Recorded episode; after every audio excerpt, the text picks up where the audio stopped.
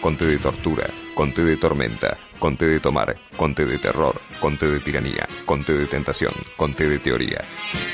Conté con limón para mí, si puede ser. Bueno, seguimos en tendencias y Matías Rodríguez, periodista y colaborador de este programa y amigo mío y de José Venturini, eh, estuvo conversando con Florencia Galarza, quien es periodista especializada en género, y conversaron sobre el 25 de noviembre, el 25N, eh, sus, hablaron sobre su origen eh, y hicieron ambos un balance sobre los avances y retrocesos del tema de género en la Argentina. Vamos a escuchar entonces esta charla que tuvieron Matías Rodríguez y Florencia Galarza para Tendencias. Bueno, esto es Tendencias, estamos con Florencia Galarza, periodista, amiga, eh, especialista en temas de género y queríamos charlar por este día tan, tan particular sobre este Día Internacional de la Eliminación de la Violencia contra la Mujer y queríamos un poquito conversar con ella. Eh, ¿Cómo te va? Buenas tardes, Florencia. Hola Matías, buenas tardes. Bueno, en principio gracias por el espacio. Como vos decís, hoy es el Día Internacional de la Eliminación de la Violencia hacia la Mujer y también, por supuesto, a las diversidades sexuales y es muy importante que en el día de hoy tengamos también la posibilidad de, contar cómo está nuestra situación, ¿no es cierto? Sí, eh, me gustaría saber qué, qué opinas vos de, de los avances, sobre todo en los últimos dos años, eh, luego de la pandemia, que, en la que se profundizaron algunos, algunos números. Eh, ¿Qué pensás vos de, esto, de, este periodo en, cuanto al avance sobre la eliminación de la violencia? ¿no? Es, es, realmente una gran pregunta porque el, la pandemia fue un antes y un después y no realmente en buen sentido. Eh, para dar los últimos datos y saber dónde estamos parados, entre enero y octubre de este año ya hubo 270 femicidios y 7 transvesticidios, por lo menos registrados, ¿no? Es lo que siempre menciono. Estos datos que eh, se exponen son simplemente los registrados. Eh, es decir, tenemos un asesinato cada 29 horas y todos estos datos se recrudecieron a partir de la pandemia, ¿no? Por las cuestiones de el encierro, eh, la traba de los servicios públicos, eh, todas las mujeres quedaron encerradas también con su agresor, completamente aisladas, y esto no es un dato menor, porque el 60% de los femicidios tienen lugar en la casa de la víctima. Y esto no es un dato menor, Matías, porque nuestras vidas corren riesgo mucho más dentro de nuestros hogares que en la calle.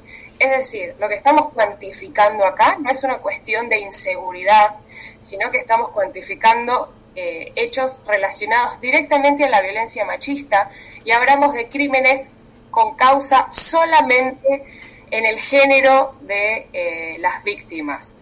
No quiero dejar de mencionar tampoco que quedaron por lo menos más de 300 hijos e hijas sin madre, que el 64% de estos chicos son menores de edad, ¿no? Porque uno habla también de cifras, pero estaría bueno no perdernos en la frialdad de los números, sino eh, mencionar todo lo que significa eh, un, femicidio.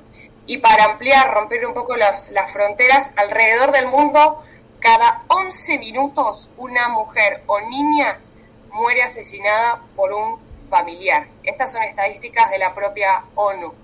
Eh, y sin ir más lejos, ¿no? A cada minuto hay millones de mujeres y disidencias que sufren algún tipo de violencia eh, a causa de su género, no solamente el eslabón final que es el femicidio.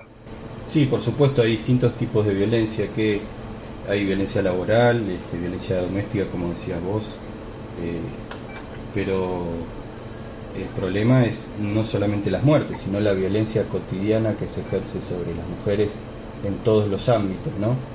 Y qué, eh, cómo ves la actuación vos respecto eh, a, esta violencia que, que, nos invade todos los días del ministerio, ¿no? Que tiene muy poco de creado. La verdad es que en la Argentina no existía un ministerio como el, como el que, hay, que hoy tenemos.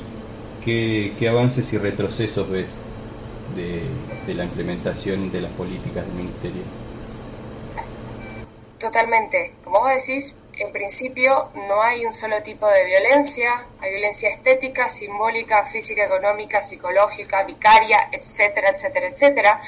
Y el Ministerio de Mujeres, eh, Géneros y Diversidades tiene que trabajar sobre todas estas, ¿no es cierto?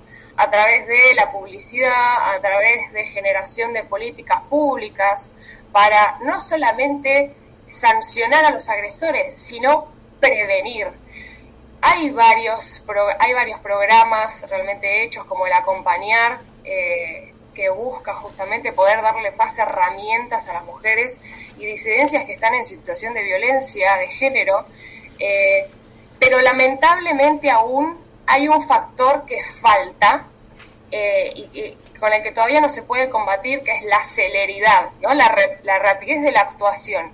Yo siento que hay buenas intenciones en muchos lados, pero también poco presupuesto. Sin ir más lejos, para el próximo año, en el presupuesto 2023, el Ministerio de Mujeres, Géneros y Diversidad es uno de los tres que menor presupuesto tiene.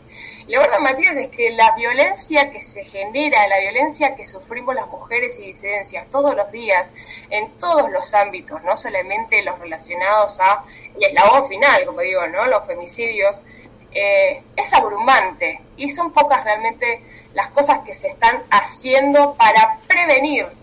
Hay un montón de casos todavía donde eh, los femicidas rompen las cadenas perpetuas, eh, donde la justicia termina revictimizando a la, a la víctima. Eh, hay botones antipánicos que todavía no funcionan. hay, hay un gran problema con la celeridad. Y estos casos necesitan de esta rapidez, porque arrancan como un acoso, un abuso, eh, una violencia económica y terminan en eh, un femicidio o, ¿por qué no?, también con una vida completamente degenerada. Digo, estaría bueno que tampoco llevemos toda la violencia como lo peor que nos puede pasar sería la muerte, ¿no? Digo, hay un montón de instancias previas que también hay que tener en cuenta.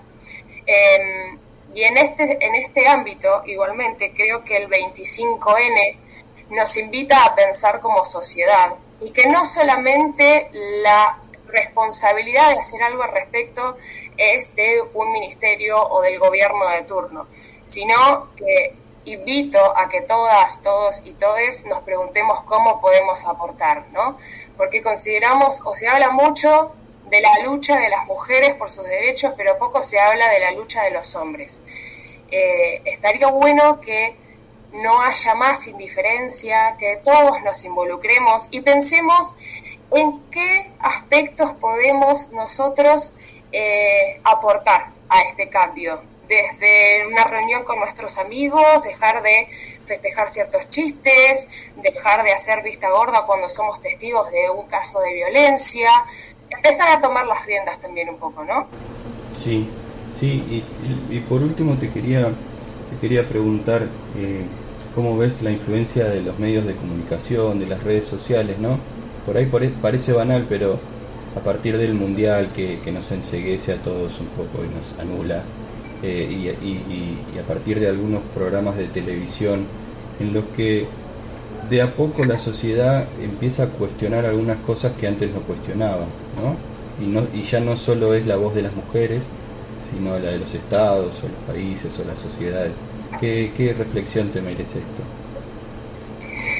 Es verdad, siento que hay un avance en cuanto a la visibilidad social y política que tienen las mujeres y diversidades, también en la concientización de lo que está sucediendo. Digo, hoy creo que nadie es ajeno, nadie niega por lo menos lo que sucede, pero pocos son los resultados, ¿no? Sin ir más lejos, en las redes sociales eh, se vive discriminando a las periodistas mujeres que fueron a cubrir el Mundial a Qatar, eh, digo, y todo esto es una violencia específicamente a causa de su género, ¿no? Porque los periodistas hombres que fueron no reciben el mismo nivel de desprecio, de discriminación, de desvalorización.